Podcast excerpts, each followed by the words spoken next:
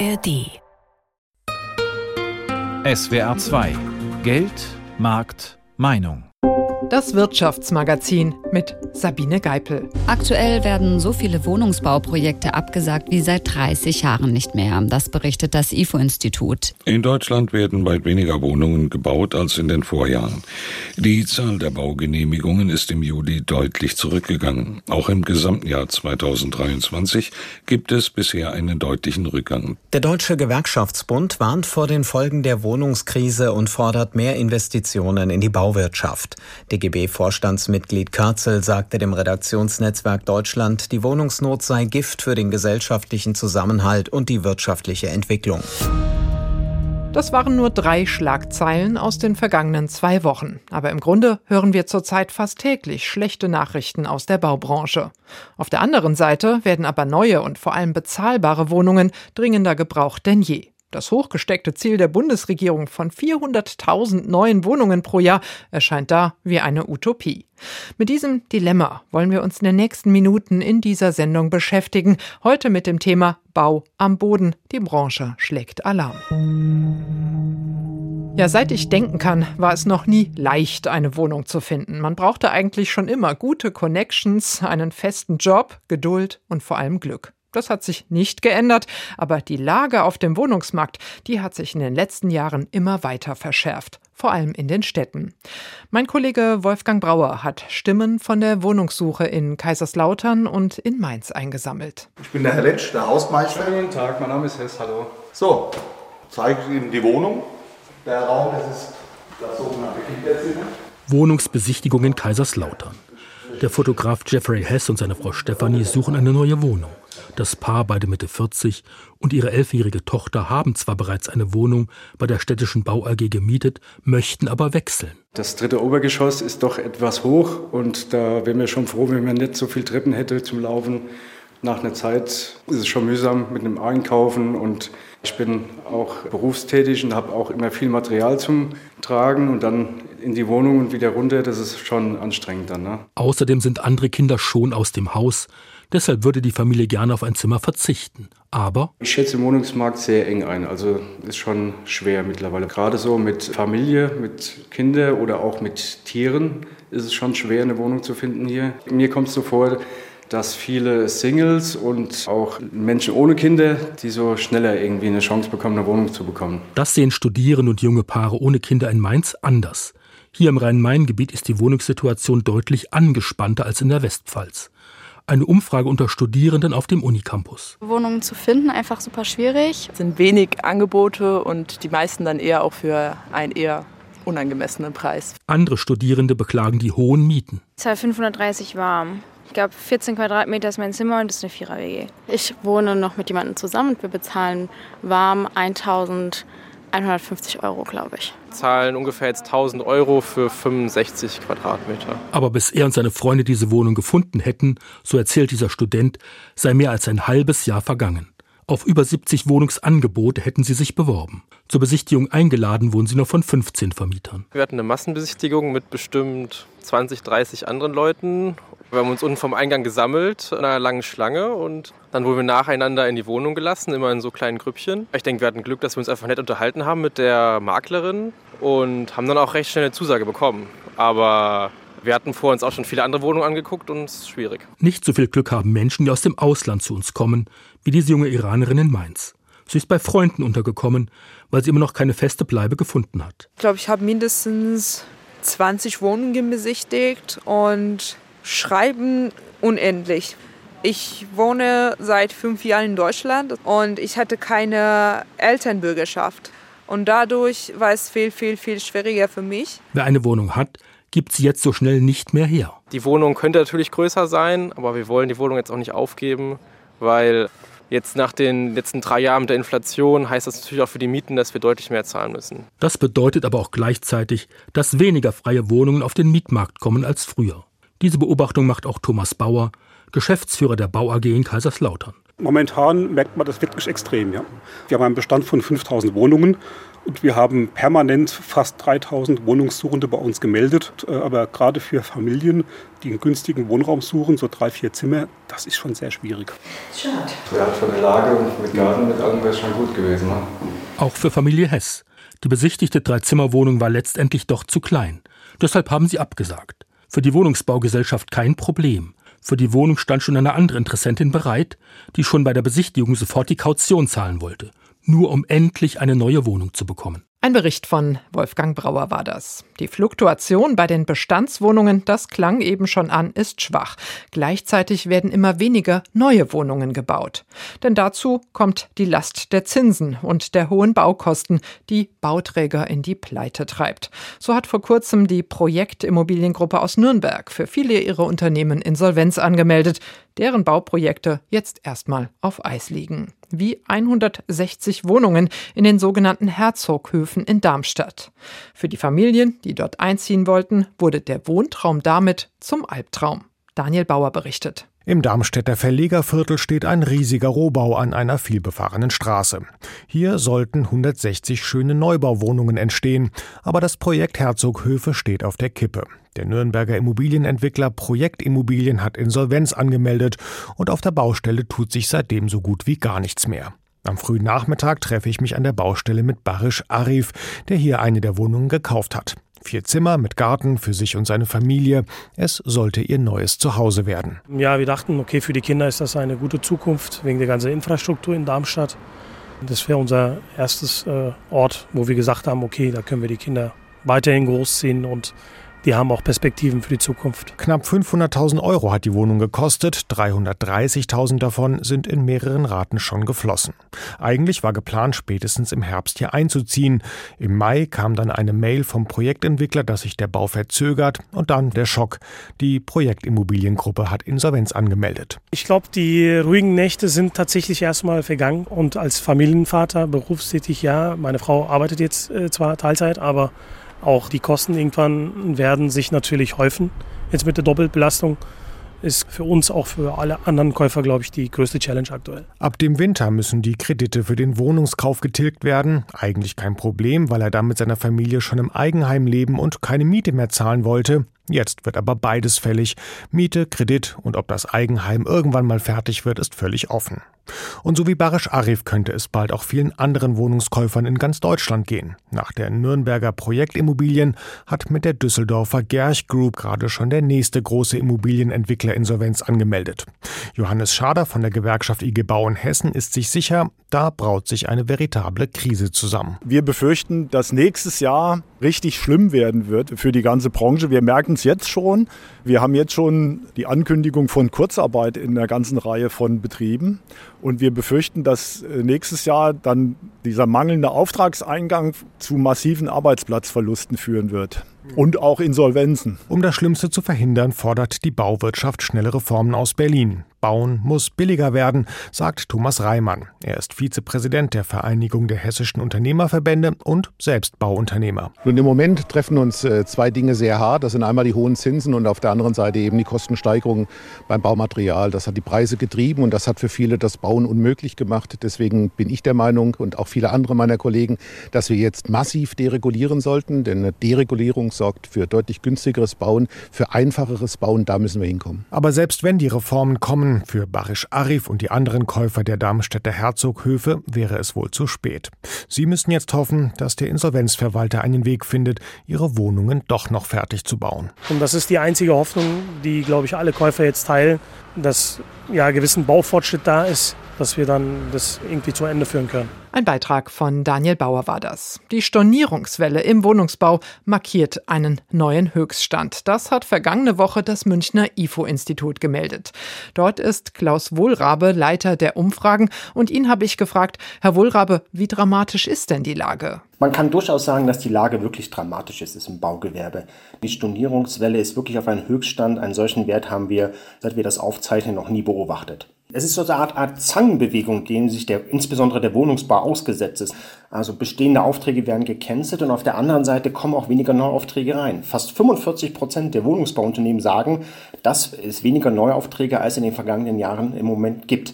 Und das sorgt für eine große Verunsicherung, auch weil gerade die Zinsen wieder erhöht wurden und es im Moment noch nicht absehbar ist, bis wann sich der Prozess wieder umkehrt. Der Mix aus steigenden Zinsen, aus hohen Baukosten, der ist ja nicht neu. Aber warum hat sich die Situation ausgerechnet jetzt so zugespitzt?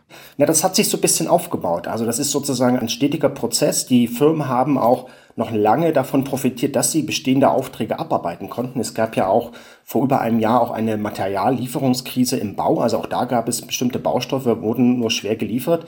Das hat zur Verzögerung geführt. Damit konnte man sich noch eine Weile ganz gut halten.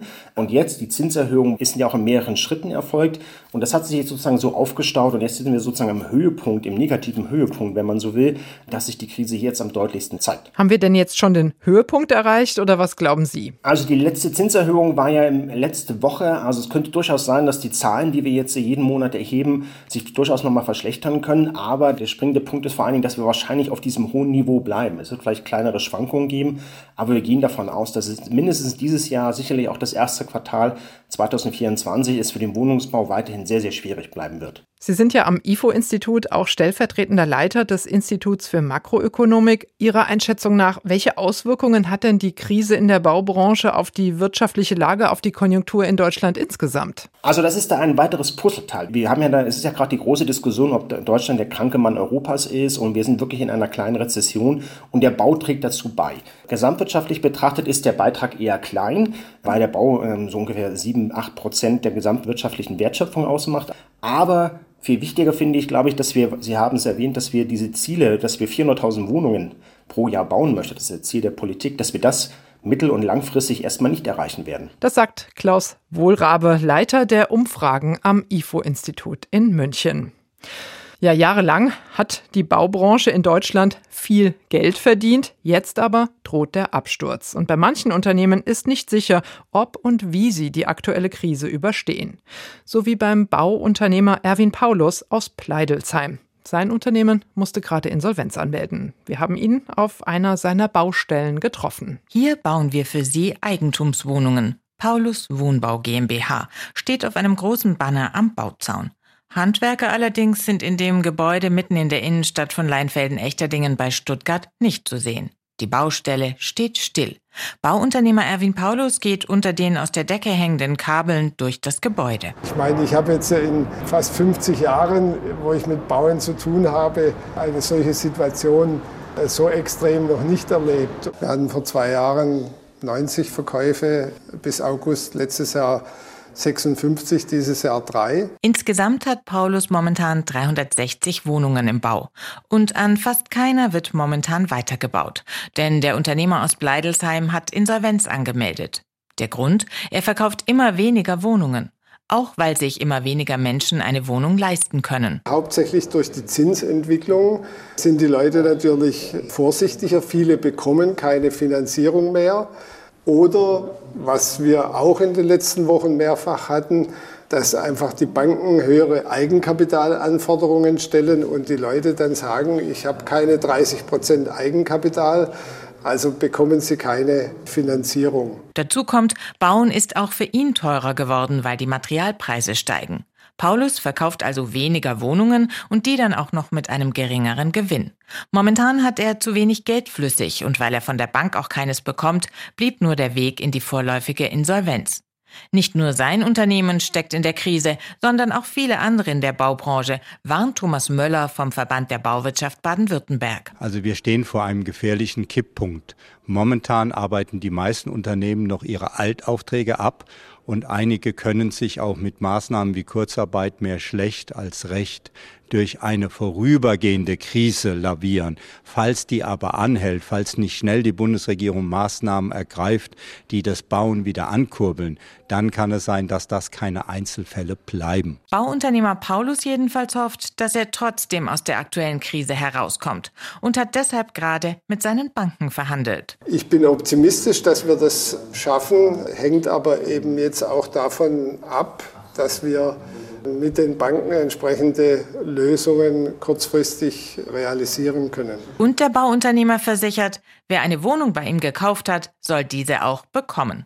Anleger allerdings, die über Online-Plattformen in der Hoffnung auf gute Rendite in Paulus Bauprojekte investiert haben und beteiligte Handwerker, könnten Geld verlieren. Geli Hensoldt berichtete. Ja, Handwerker könnten Geld verlieren und Menschen ihren Job. Denn auch das sind die Folgen einer Insolvenz. Über die Situation der Arbeitsplätze in der Baubranche habe ich gesprochen mit dem Wohnungsmarktforscher Matthias Günther, Vorstand des Pestel-Instituts in Hannover, und ihn gefragt, Herr Günther, die Lage am Bau spitzt sich zu. Welche Folgen hat das denn für die Jobs in der Branche? Naja, die Arbeitsplätze gehen ja im Moment schon zurück. Also in der Baustoffherstellung wurden schon erste Werke geschlossen. Äh, erste Insolvenzen bei Bauunternehmen sind inzwischen auch zu verzeichnen. Das ist natürlich bitter, wenn man äh, dran denkt, dass wir ja eigentlich viel mehr Wohnungen bräuchten im Neubau.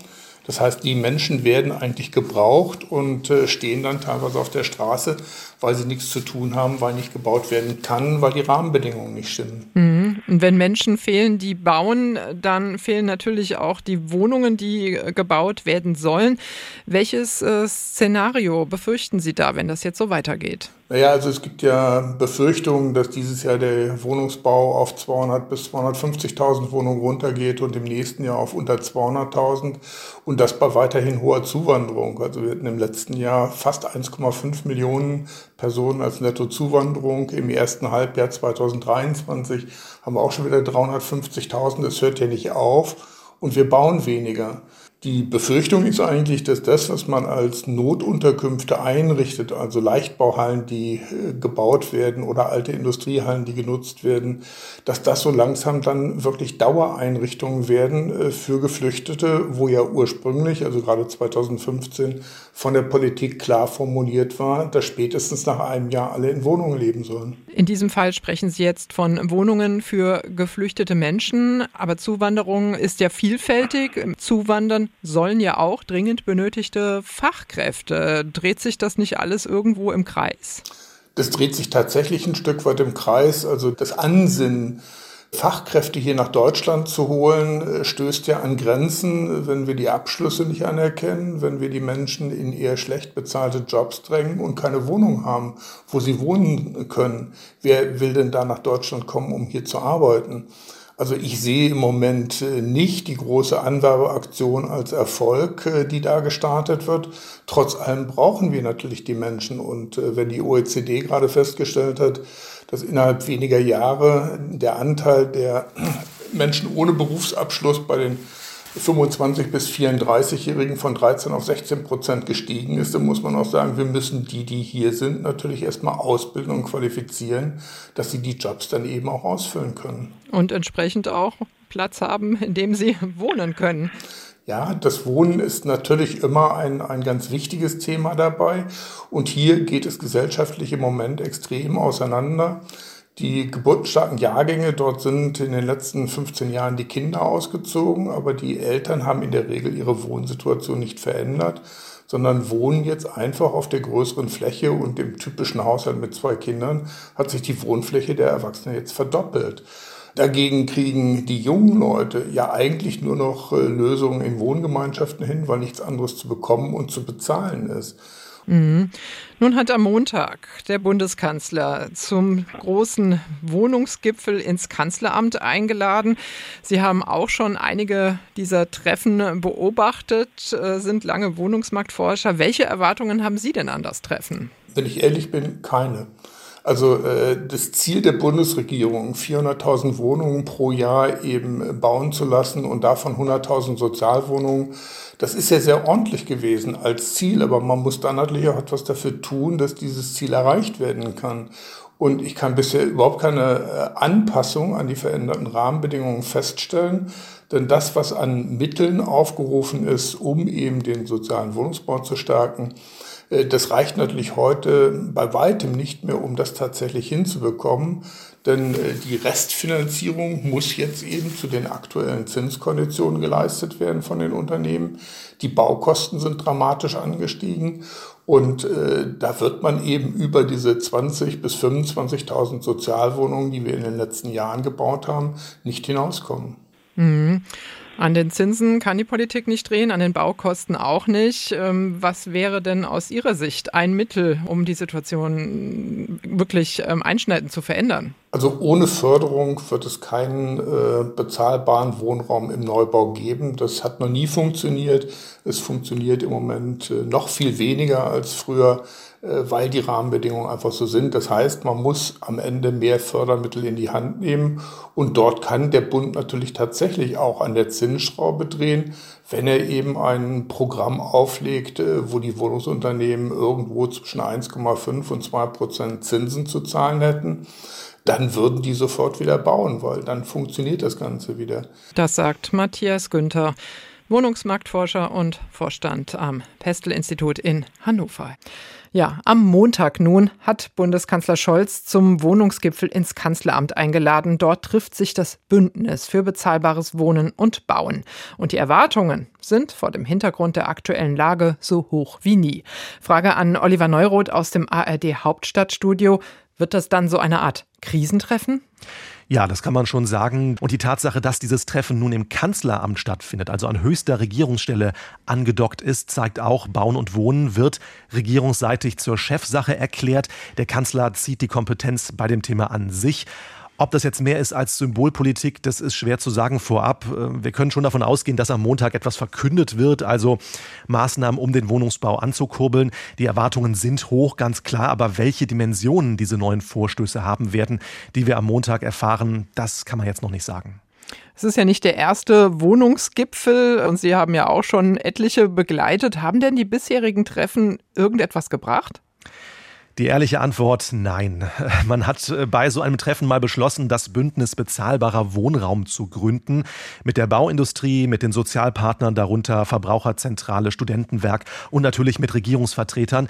Das Ziel, ein Konzept äh, zu erarbeiten, wie möglichst schnell, möglichst günstig und auch noch klimaneutral neuer Wohnraum entstehen kann. Dabei rausgekommen sind dann eher Forderungen, und zwar nach mehr Digitalisierung im Baubereich, äh, wofür bekanntlich die Länder zuständig sind. Hier in Berlin Berlin also wenig getan werden kann.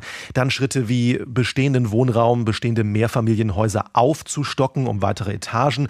Das spart natürlich neue Versiegelungen von Böden, ist generell platzsparend, aber ehrlicherweise muss man sagen, das dürfte nur bei wenigen bestehenden Bauten wirklich realistisch sein. Also das sind Ideen, die klingen ganz gut, aber in der Umsetzung hapert es. Mhm. Jetzt haben sich ja gerade in letzter Zeit die Meldungen aus der Baubranche, die düsteren Meldungen aus der Baubranche zugespitzt. Da geht es um Stornierungen auf einem Höchststand, äh, Aufträge, die einbrüchen, Insolvenzen. Äh, vor diesem Hintergrund erscheint das Wohnungsbauziel der Bundesregierung von diesen 400.000 neuen Wohnungen pro Jahr, die man, das man sich ja mal gesetzt hat, das erscheint ja wie blanker Hohn. Äh, trotzdem hält man ja verbissen daran fest. Warum eigentlich? Naja, es ist ja nicht unbedingt verkehrt, würde ich sagen, Ziele hochzustecken und nicht zu sagen, ach, 200.000 neue Wohnungen pro Jahr sind auch okay. Das würde wahrscheinlich die Motivation bremsen, wirklich etwas zu tun, mehr zu tun. Bundesbauministerin Clara Geiwitz hat ja schon mehrfach eingeräumt, dass es aktuell nicht klappt mit den 400.000 Wohnungen. Im Frühjahr war das, sie hat das Scheitern quasi eingestanden und so begründet. Also ganz klar ist, ähm, die 400.000, das war das Ziel ähm, zu Bedingungen, die natürlich deutlich einfacher waren für die Bauwirtschaft. Wir hatten hatten ja wirklich goldene Jahre im Baubereich und das hat jeder gemerkt, der einen Handwerker brauchte. Das gab sie nicht. Wir hatten eine hohe Auslastung.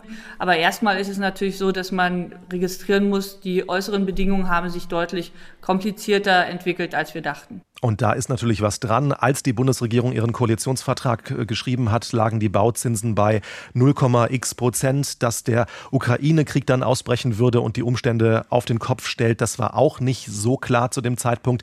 Inzwischen sagt Geiwitz, 2024 wird die Lage auch noch schwierig bleiben. Sie hält nun am Ziel fest, dass im Jahr 2025 es besser laufen wird. Nicht unbedingt, dass wieder ganz niedrige Zinsen da sein werden und der Fachkräftemangel äh, weg ist und die Inflation vielleicht auch aufgelöst. Sie meint, der Markt, der gewöhnt sich an die neuen Umstände und dann wird es wohl besser laufen.